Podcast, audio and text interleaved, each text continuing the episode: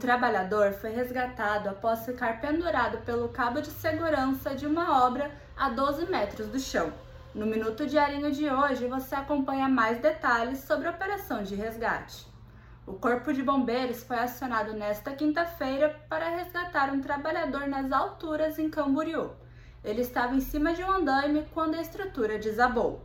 O homem ficou pendurado pelo cabo de segurança, foi socorrido e não teve ferimentos. Nos últimos dias, os acampamentos montados ilegalmente nas praias de Cabeçudas e Atalaia vêm chamando a atenção dos moradores. Denunciantes afirmam que já viram até um varal estendido. Ainda dizem que o problema ocorre há anos e que a maioria das pessoas acampadas seriam moradores de rua, que desmontam tudo durante o dia. Quem nunca admirou as plantas do jardim alheio? Uma mulher não só gostou da folhagem, como decidiu levar para casa algumas mudas em Balneário Camboriú. As câmeras do prédio filmaram tudo. Ela não só levou parte da folhagem, como deixou a calçada cheia de terra. Saiba mais detalhes em diarinho.net.